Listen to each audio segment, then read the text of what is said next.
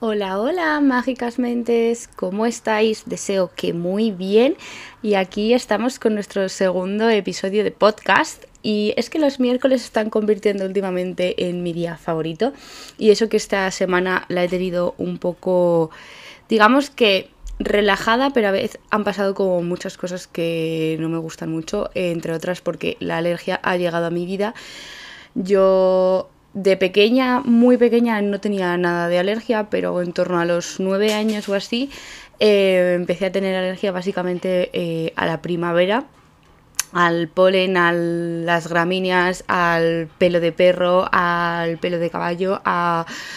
los gatos, creo que es el animal que más alergia tengo. Y ciertamente es que nunca me he hecho pruebas de la alergia pero sí que con el par biomagnético a lo largo de los años se me ha equilibrado bastante y sobre todo donde más eh, mejoras he notado es en mi asma, porque yo antes, o sea, el asma que tenía era brutal en los... Eso, ya os digo, entre los 9 y los 11 años tuve varias crisis asmáticas de tener que ir a urgencias y ponerme... Em, la máscara, no me acuerdo, el oxígeno, no me acuerdo de cómo se llama esa palabra, el oxígeno, pero sí que es verdad que con, con el par biomagnético y haciendo, rompiendo cadenas se me ha solucionado bastante y de esto ya os hablaré, que hoy no vengo a hablaros de eso, pero simplemente deciros que esta semana ha sido como eh, muy agotadora por la alergia, porque la alergia me da muchísimo sueño. Eh, además, he tenido que recurrir a tomarme la pastilla porque si no, esa no podía ser persona y no podía trabajar. Pero hoy me he levantado con los ojos súper hinchados de no poder abrirlos como si tuviera conjuntivitis. Y no, no es conjuntivitis, es simplemente hinchazón de, la alergia. Y a eso se suma que el calor que hace eh, Madrid es brutal. O sea, ahora mismo no sé cuántos grados tengo en la habitación, tengo 26 grados, así que no me quiero imaginar cuántos hay fuera. Y eso hace que la, alergia se acentúe aún más. Em, pero bueno, no vengo a contaros eh, sobre la alergia, simplemente era deciros que esta semana estoy así un poco alérgica por si me notáis un poco la voz. Pero también tengo que contaros que esta semana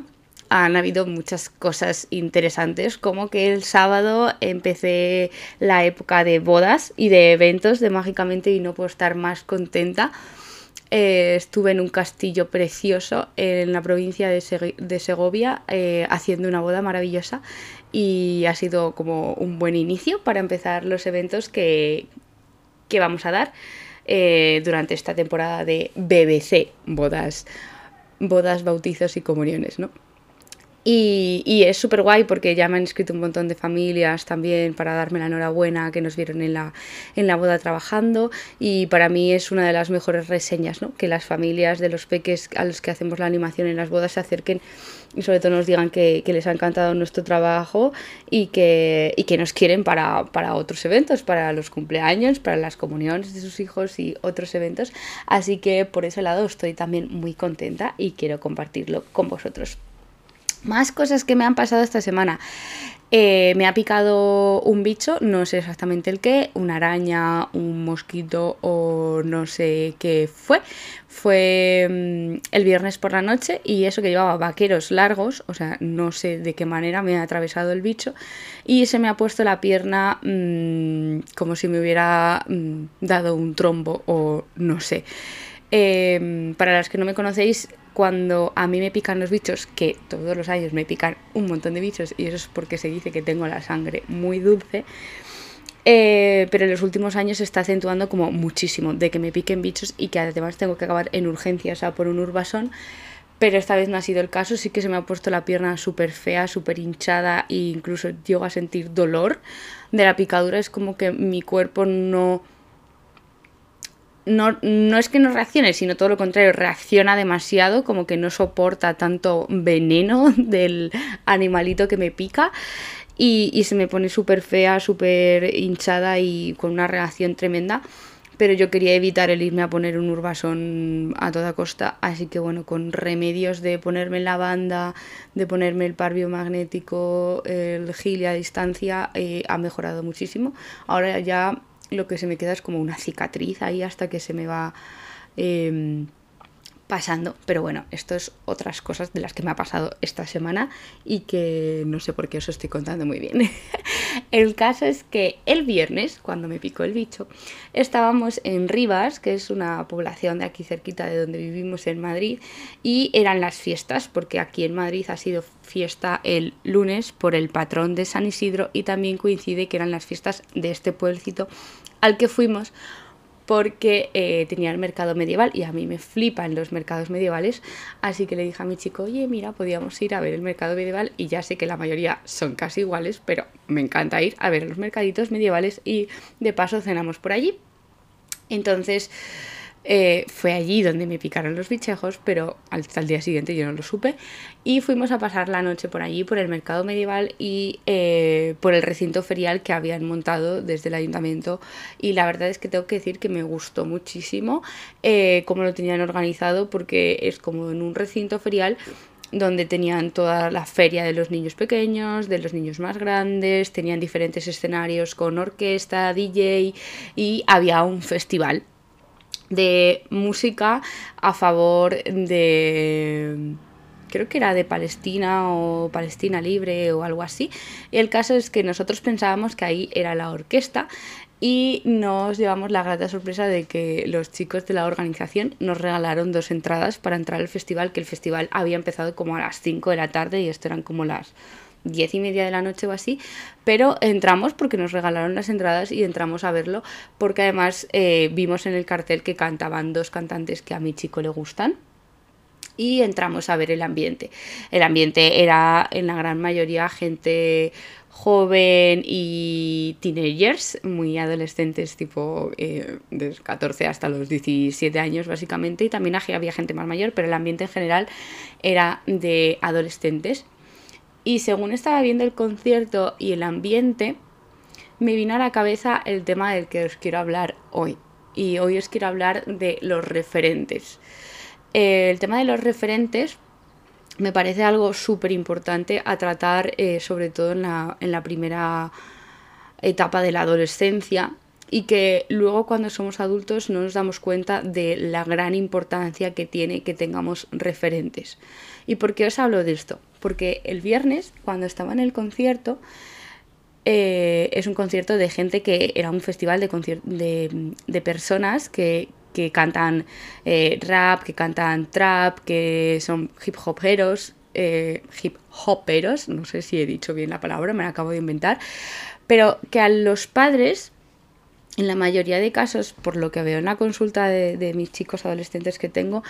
normalmente suelen decir, este, típico este tipo de música no sirve para nada, pues vaya música que escuchas, pues es mucho mejor la música de antes, etcétera, etcétera. Y entonces, lo que quiero deciros con esta reflexión que yo hice y lo que me lleva a estar aquí hablando hoy con vosotros es que esas personas que cantan este tipo de música, que la mayoría de veces es muy reivindicativa y que es verdad que en los últimos años está teniendo una gran influencia, sobre todo en las adolescentes, porque yo me acuerdo que cuando yo era adolescente, o sea, hace 10 años, así aproximadamente, entre 10, 15 años, empezó mi adolescencia eh, pues tengo 27, así que si echamos para atrás unos 15 años, hacer las cuentas más o menos, pero en, ese, en esa época eh, el hip hop era como algo muy cerrado, era un grupito muy pequeño de gente, era como gente rara a la que le gustaba ese tipo de música, pero ahora yo creo como que eh, esto se ha abierto mucho más y gracias a a que cada vez hay más variedad musical y que cada vez más gente tiene menos miedo de, crear música diferente, porque si no sería un rollo escuchar música todo el rato del mismo estilo. Pero lo que os voy es que ese tipo de música cada vez se comercializa más y cada vez hay más chicos y chicas que están interesados en este tipo de música, que es reivindicativa, que tiene otra forma de, de mostrar ¿no? canciones y de mostrar el arte de la música, pero que todavía por, digamos, por los eh, personas de, mayor edad o que digamos que están en la etapa de adultez eh, madura, ¿no? de unos, 40 años aproximadamente, que podemos decir que son los papás de estos adolescentes, no acaban de entender este tipo de música y a mayores como que critican a sus hijos que escuchen ese tipo de música. Y mi reflexión es, eh, las cosas que para nosotros son importantes en la adolescencia son las que marcan nuestra identidad, nuestros gustos, lo que decidimos cuando somos adolescentes de lo que a partir de ahora nos va a gustar. Y eso creo que es una de las mayores em, satisfacciones de ser adolescente, ¿no? Que nuestro cerebro empieza a decidir lo que queremos que se quede con nosotros y lo que ya no nos sirve porque ya no somos tan niños. Y creo que eso es parte de nuestra identidad y eso lo hacen los referentes externos. Y de esto habla muy bien em, Carmen Esteban Hernández, que es una psicóloga que podéis seguir en Instagram y que tiene un libro que me parece maravilloso que se llama Bienvenida Adolescencia y habla de, cómo eh, el cerebro y la forma de actuar de los adolescentes em, está presente y que, tenemos que tener en cuenta qué es lo que sucede en esta etapa, que, la mayoría de veces solo hay acepciones negativas para la etapa de la adolescencia, pero a mí me parece una etapa maravillosa y que sobre todo hay que entenderles. Y una de las cuestiones de las que habla son de estas cosas que son eh, las que dan identidad ¿no? a un chico o una chica que está entre los 12 y 18 años. Y este tipo de música, del que yo estaba viendo el otro día del festival, eh, es un parte de la identidad de estos chicos. Y identidad no solo me refiero a que les guste escuchar esa música, es que a menudo los chicos y chicas que escuchan ese tipo de música van a querer vestir como estos referentes que son famosos y que de repente están ahí en un festival cantando ante unas 3.000 personas que había eh, el otro día y que muchas veces los padres eh, juzgan a sus chicos y chicas adolescentes porque dicen que llevar los pantalones caídos o que fíjate que camiseta más larga o es que eh, ponte un cinturón porque se te ve los gallumbos o fíjate que la gorra es una falta de respeto, etcétera, etcétera. Y entonces a mí me hizo reflexionar porque al final estos chicos es una marca de identidad que ellos quieren tener, ya sea permanente en el tiempo o simplemente transitoria en esta etapa, pero que para ellos son un referente. Y es muy importante que no juzguemos estos referentes, sobre todo en esta primera etapa, porque si no les estamos quitando como parte de su carne de identidad que ellos están creando sobre sus gustos. Y al igual que a nosotros como adultos no nos gustaría que, nos critiquen y que nos juzguen por qué nos gusta o por qué nos gusta hacer o qué nos gusta escuchar o, en qué nos gusta eh, gastar nuestro tiempo y tiempo libre, ¿por qué nos lo permitimos hacer con los adolescentes? Entonces es como la reflexión que yo saqué el otro día eh, viendo este festival sobre los referentes y, la identidad, ¿no? Y de cómo a veces los adultos nos permitimos el lujo de criticar a, los chicos y a las chicas de, entre 12 y 18 años de lo que les gusta o, o, lo que es la moda en este momento. Y puede ser que a nosotros no nos guste, no lo entendamos, pero no, no les juzguemos y sobre todo no les quitemos de manera inconsciente esta identidad que ellos están creando. Porque la repercusión que tiene cuando somos adultos es brutal y ahora os voy a hablar de cómo repercute el no tener unos referentes claros cuando somos adultos. Y entonces este es como el primer paso, ¿no? Que muchas veces cuando estamos creando la adultez en esta etapa transitoria, que es la adolescencia, que es la etapa en la que pasamos desde la infancia a la adultez y esa etapa tan complicada de la que la mayoría de veces solo hay aspectos negativos eh, y esto lo corroboro porque eh, en los últimos dos meses estoy dando una formación sobre adolescentes a familias y profesionales en un instituto de aquí, de, de Madrid, y, y la mayoría de veces cuando han definido que era adolescencia creo que solo una persona me supo decir algo positivo. Entonces, el tener referentes claros y como signos de identidad, de hacia dónde me quiero dirigir, de en qué me quiero reflejar, de quién personas van a ser mi ejemplo a seguir, creo que es súper importante tenerlo en cuenta para luego asentar unas bases con objetivos claros, con sueños a cumplir, con metas a perseguir. Y es posible que los adultos desde fuera, en nuestro inconsciente y por supuesto en nuestra mejor forma de actuar, quiero pensar, em, les estamos quitando estos referentes, estas señas de identidad a personas que están empezando a quererse ellos mismos. Y por no seguir como la regla general de la mayoría de las personas les, les estamos haciendo daño, de una manera inconsciente obviamente, pero que sobre todo en la adultez eso va a tener una repercusión brutal. Y os voy a hablar eh, de la importancia que ha tenido para mí el tener referentes claros y cómo los he tenido que ir creando eh, en los últimos años y sobre todo eh, después de, mucho desarrollo personal, de mucha terapia, de mucho estudio y, sobre todo después de, tirar muchos mitos de lo que eran los referentes y lo que significaba crear identidades propias.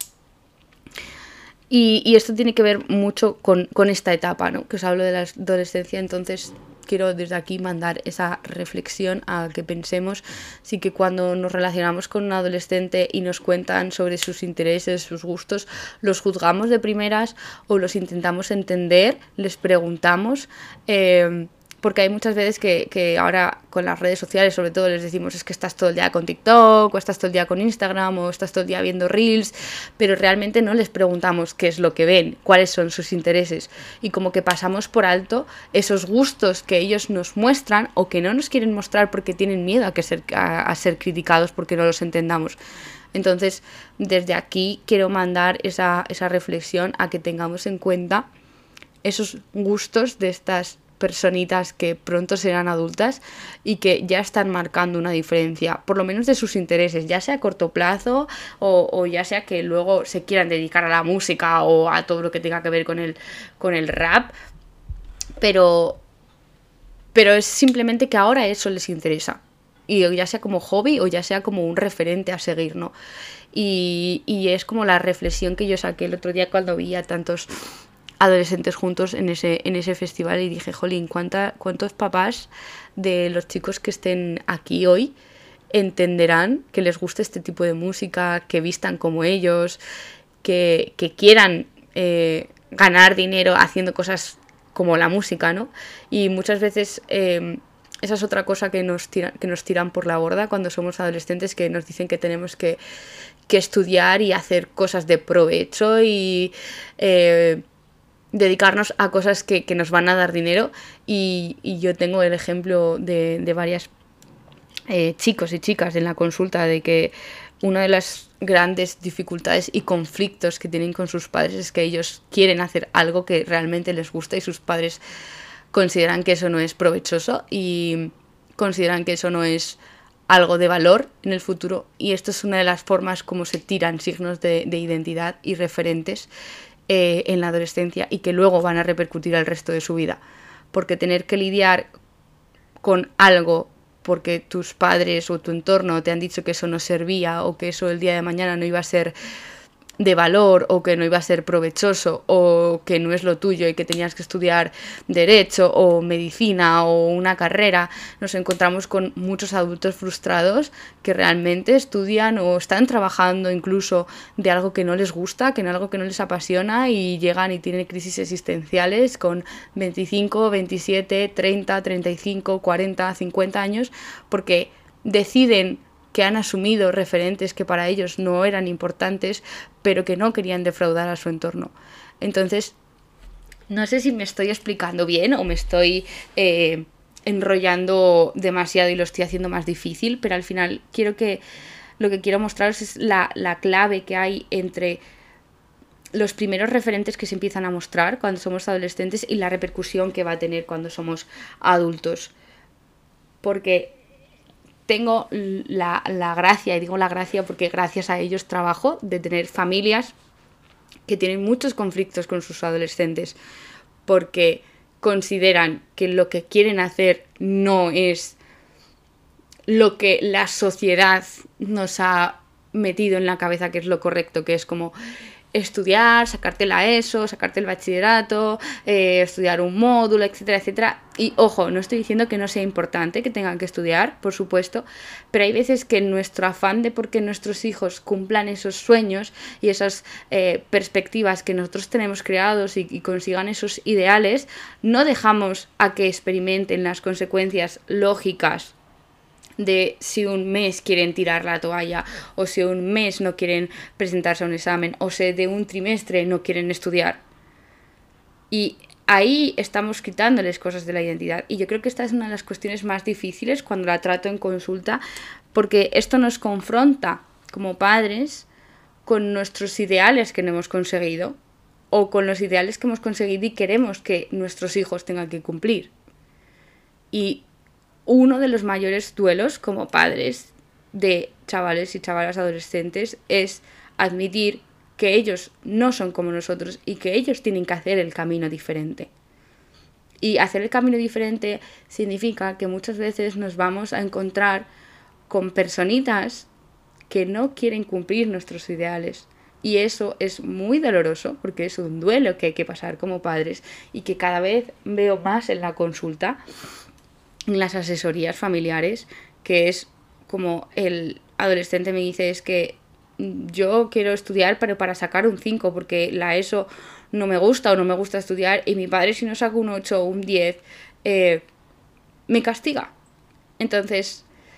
creo que es una de las etapas más difíciles por esto porque como padres eh, se enfrentan a, a, estos ideales internos que nosotros hemos eh, creado en base a nuestros hijos y que nuestros hijos si queremos realmente que sean funcionales e independientes, tenemos que pasar por este duelo, porque si no al final lo que estamos creando son niños y niñas, chicos y chicas, adultos a nuestra medida. Y eso es incoherente si queremos que sean funcionales e independientes. No sé si me he enrollado mucho y se ha entendido esto. Luego me encantaría que ya sea en los comentarios de, aquí, de la plataforma desde donde lo esté escuchando, ya sea eh, Spotify o Amazon Music o Apple Podcast o en las redes sociales, me comentéis que si he sido clara, porque creo que me he enrollado un poco en el tema. Pero eh, lo que quiero también... Eh, comentaros es la repercusión que tiene tener referentes en la toma de decisiones cuando somos adultos. Em,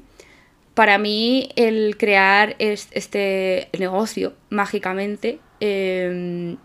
me ha enfrentado con retos brutales desde el primer momento,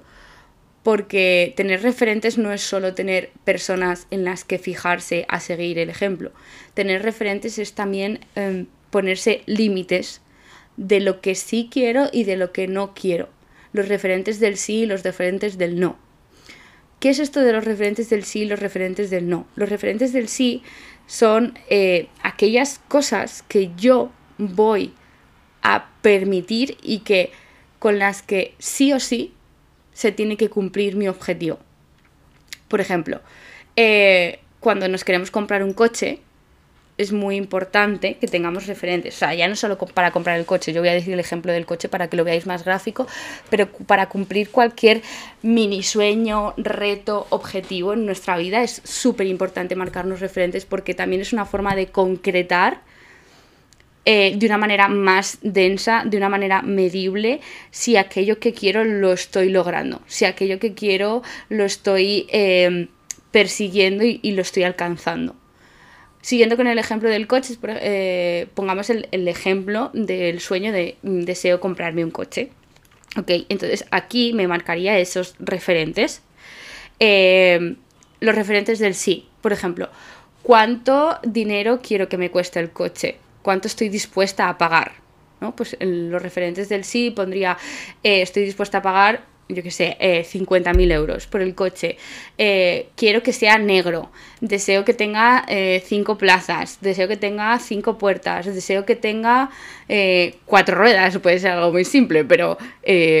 si no marcamos ese referente, puede ser que nos encontremos con coches que a lo mejor tienen cuatro ruedas, pero tres son útiles y la otra tendríamos que cambiar. O sea, eso estoy como exagerando un poco, pero para que se entienda esos referentes del sí, ¿no? Lo que sí estoy dispuesta a negociar y lo que sí quiero que tenga eso para saber si lo estoy logrando. Entonces, de tal manera, si yo me he puesto como un referente del sí que mi coche tiene que costar 50.000 euros, obviamente ya voy a descartar los de 60.000, 70.000, 100.000, eh, 65.000, etcétera, porque esos van a ser un referente del no. Es decir, un referente del no es no voy a gastarme más de 50.000 euros en comprarme el coche. Y esto pasa por ponerse límites. Y si viene un coche rojo, es mi, mi referente, es que yo quería un coche negro. Y esto es nos ayuda a cumplir sueños de verdad, porque hay veces que negociamos con cosas que acabamos comprando un coche que realmente no es el que quiero, acabo comprando un coche eh, de muy poco dinero cuando yo tenía un referente que me podía gastar hasta 50.000, me acabo comprando un coche rojo eh, porque es mejor bueno, bonito y barato. Y esto pasa, esta frase de bueno, bonito y barato, pasa muchas veces por no tener unos referentes claros de qué es lo que estoy dispuesta a pagar, cómo quiero que sea mi coche y dónde lo voy a buscar.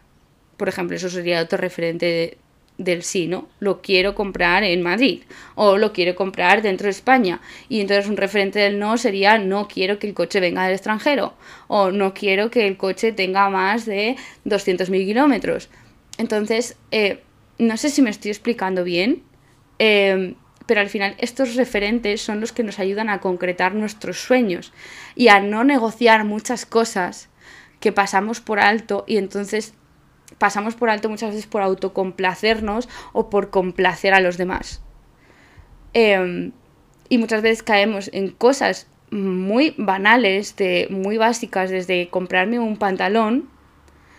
Y si no me pongo unos referentes claros de cómo quiero el pantalón y cómo no quiero que sea ese pantalón, acabo comprando el pantalón que mi madre quiere, o el pantalón que mi chico quiere, o el pantalón que quiere el vecino por agradar a los demás. Y esto le pasa a mucha gente cuando no tiene referentes claros. Porque la falla del bien queda, que es una falla con la que yo he tenido que lidiar mucho tiempo y la que os hablaré eh, en otros episodios, es como clave. Y muchas veces nosotros no nos damos cuenta que estamos renunciando a cosas que teníamos como claras de cómo queríamos que fuera por complacer a otra persona o por alcanzar ese sueño más rápido. Y eso también es saltarnos pasos y es como que no debería suceder porque entonces estamos negociando con cosas muy importantes de nuestra vida, ya sean materiales o inmateriales, ya tengan que ver con nuestro negocio, pareja, familia, etc. Entonces, estos pasos de cómo crear referentes, referentes del sí, referentes del no, lo podemos aplicar a cualquier área de nuestra vida pero se empieza sobre todo a querer esos referentes, sobre todo en la etapa de la adolescencia, porque es en la etapa donde mayor explosión de querer mostrar al mundo lo que queremos es importante. Entonces, imaginados un adolescente que no tiene referentes propios porque tiene que estar constantemente agradando lo que el adulto desea, que esto suele pasar en la mayoría de relaciones verticales, es decir, o bien eh, el adulto está en una posición superior y el, y el adolescente está en una mm, posición inferior y entonces hace todo lo que el adulto quiere porque el adulto es el que considera y sabe lo que es bueno y responsable para él y entonces el adolescente o la persona más pequeña se dedica como a seguir los pasos sin criticar, sin autocuestionarse, sin dudar nada eso sería una relación horizontal y, o sea, vertical, perdón. Y otra relación vertical sería en la que el adolescente sabe absolutamente todo y se pasa por alto cualquier norma o límite que le ponga el adulto. Sería el otro extremo, ¿no? Entonces, en la mayoría de relaciones donde las eh, de vínculos parentales, donde el, se establece una relación vertical como, como nexo de unión entre el padre, madre e hijo, eh, hay una inexistencia de referentes. Porque en la mayoría de casos, y digo la mayoría de casos porque luego hay matices y excepciones que habría que, visualizar, cuando estamos viendo este tipo de relaciones en la que uno es superior al otro, siempre estamos complaciendo al otro. En la, en la, mayoría de ocasiones. Entonces no hay unos referentes claros. Sin embargo, en las relaciones horizontales, las de que los dos estamos a la misma altura, sea cual sea nuestra condición, sea que yo sea tu padre, sea que yo sea tu madre, sea que yo sea tu educador o yo el hijo, estamos en una relación de la misma altura en la que tú cuentas y yo cuento. Entonces, por lo tanto, yo tengo unos referentes respecto a algo y tú tienes otros referentes y entonces vamos a buscar el equilibrio de cómo yo puedo alcanzar eso que quiero sin pasar por alto lo que tú me estás comentando, pero cómo yo también no voy a negociar esto. Y ahí es donde se empiezan a sentar unas buenas bases de tener referentes y de crear nuestra propia identidad y cómo chicos y chicas que ven esto afectado tan pronto como es en la adolescencia de mayores, es algo que nos cuesta muchísimo trabajar. Porque o bien eh, hemos negociado muchos referentes en nuestra vida por complacer a nuestros padres, o bien nos hemos ido al otro lado y estamos eh, no tenemos ningún tipo de referente porque siempre hemos hecho lo que nos ha dado la gana sin negociar. Entonces, creo que es un tema muy importante a tener en cuenta y sobre todo a la hora de ponernos límites, sobre todo cuando somos adultos en cualquiera de nuestras áreas. Y como os decía, los referentes se puede aplicar en cualquier momento de nuestra vida, ya sea para encontrar pareja, ya sea para encontrar trabajo, ya sea que tenga trabajo y quiera alcanzar otros objetivos, ya sea que me quiero comprar un coche, que me quiero comprar una casa, o sea, marcarse referentes es como súper importante para saber qué es lo que quiero y dónde estoy dispuesta a negociar y dónde no estoy dispuesta a negociar. Y cuando yo tengo un plan de acción con mis referentes claros, es mucho más potente la energía que me llega porque estoy focus on, estoy súper enfocada en eso que quiero. Y no paso por alto cualquier tipo de cuestión, sino que la, la analizo la pongo en duda y veo, ok, esto pertenece a mis referentes del sí o a mis referentes del no. Esta casa que yo quería comprarme, que yo quería que fuera en el campo y de repente he encontrado una que es mucho más barata pero que está en la ciudad, pero mi referente era que yo quería revivir en el campo porque era lo que siempre había querido soñar o soñado. ¿Por qué estoy accediendo a comprar una casa en la ciudad? ¿Por la inmediatez? Porque me he dejado convencer por el de la inmobiliaria, porque es mucho más barato y creo que eso va a ser sostenible más en el tiempo. O sea, marcarse referentes no es un juego, es una responsabilidad de hacer propias cada una de nuestras decisiones. Entonces, con el podcast de hoy al final lo que quiero mostraros es como la importancia que esto tiene en nuestra vida y sobre todo cuando somos adultos y queremos hacer nuestro propio camino. Porque el hecho de marcar estos pequeños objetivos claros y, y esta lista de dónde voy a negociar y dónde no voy a negociar estos objetivos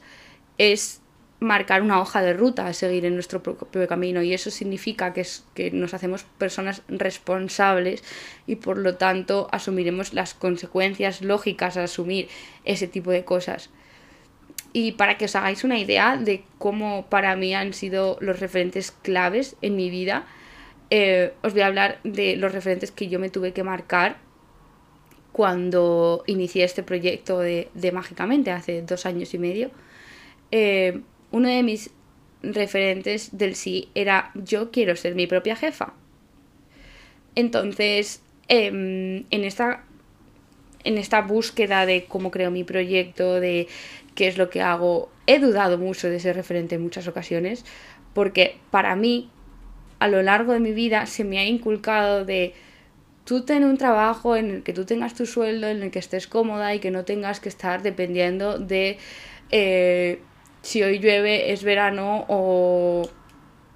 cualquier otra inclemencia a la que nos podemos afrontar las personas autónomas.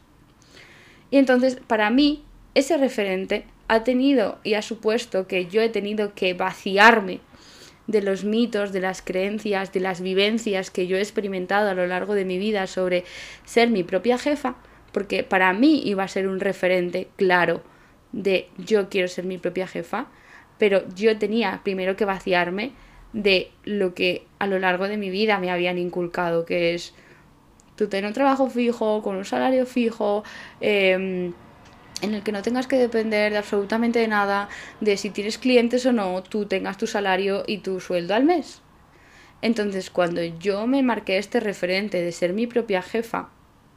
detrás tuve que hacer todo este trabajo personal de vaciarme de todo aquello con lo que yo había tenido que escuchar, con lo que muchas veces me he creído. Y no creáis que marcarse ese referente cuando ahora soy mi propia jefa. Eh, ha, tenido, ha, habido momentos de crisis de decir, eh, ¿será esto lo correcto? ¿Será lo que yo realmente quiero? Pero marcarse referentes también no significa que no puedan cambiar en el tiempo. Y eso significa que también tenemos que autoevaluarnos en cada momento, en cada proceso en el que estamos, de que a lo mejor un referente para nosotros con 20 años no es el mismo que tenemos con 27 que a lo mejor nuestros referentes, por ejemplo, en el tema de la pareja, con 17, 18 años es voy a pasármelo bien, pero eh, con 27 años es, eh, perdón, he dicho 17 antes, que voy a pasármelo bien, y con 27, 30 años es quiero tener una pareja estable. Entonces, esos referentes a lo largo de nuestra vida y dependiendo también la etapa en la que nos encontremos y en qué momento nos encontremos, también van a cambiar. No es me marco un referente y este tiene que ser para toda la vida. No, claro que no, porque eso significa entonces que caeríamos en la monotonía y no en el autoevaluarnos y ver qué es lo adecuado para que nosotros en cada, en cada etapa, en cada momento. Entonces, em, esto es un poco de lo que yo quería hablaros hoy, de la importancia de marcarnos referentes, de lo importante que es cuestionarnos de qué si estoy dispuesta a negociar y hacer una lista en cada cosa, pequeña cosa que nos parezca. Desde ya os digo, mm, comprar una prenda de ropa hasta comprar algo o no tiene por qué ser comprar, puede ser hacer un negocio, puede ser cumplir un sueño que no tiene que ver con nada económico, pero normalmente, sobre todo en las cosas que llevan dinero detrás, son cuando más difíciles nos, nos cuesta tomar estas decisiones, o por lo menos a mí, y a mí marcarme referentes me ha hecho también el seguir esa hoja de ruta, ¿no? De que estoy dispuesta a cuánto dinero estoy dispuesta a gastarme en, esta cosa, ya sea una casa, ya sea un coche, ya sea un ordenador, ¿vale? O sea, es que vale para cualquier cosa el marcarse referentes y, y, seguirlos, porque una vez que te los sigues, la digamos, el, el objetivo de seguir esos referentes es como el no negociar con cualquier cosa. El, si yo quería un ordenador blanco, ¿por qué estoy accediendo a un ordenador negro? Porque es más barato, porque lo consigo antes, porque me lo regalan. O sea, el cuestionarnos nuestros referentes también nos ayuda a saber dónde estoy dando permiso a los demás que decidan o dónde yo estoy pidiendo eh, permiso para lograr eso que quería. Si yo quería un ordenador blanco, y voy a la tienda y solo hay negro, pues tendré que buscar otra tienda en el que me lo den blanco. O sea, parece como muy básico, pero hay que muchas veces que accedemos a la primera y hay cosas muy importantes en nuestra vida que no deberíamos negociar nuestros referentes. Pero para saber no negociarlos, primero tenemos que saber cuáles son esos referentes que nos vamos a marcar respecto a sea la cosa que sea. Y este es el tema del que os quería hablar hoy que no sé si he borronado más el, tema o me he explicado bien. Eh, de cualquier manera, me gustaría que por favor eh, me pongáis vuestras dudas o vuestras opiniones respecto al tema de hoy, los referentes, y que tengáis una feliz semana. Chao, os quiero.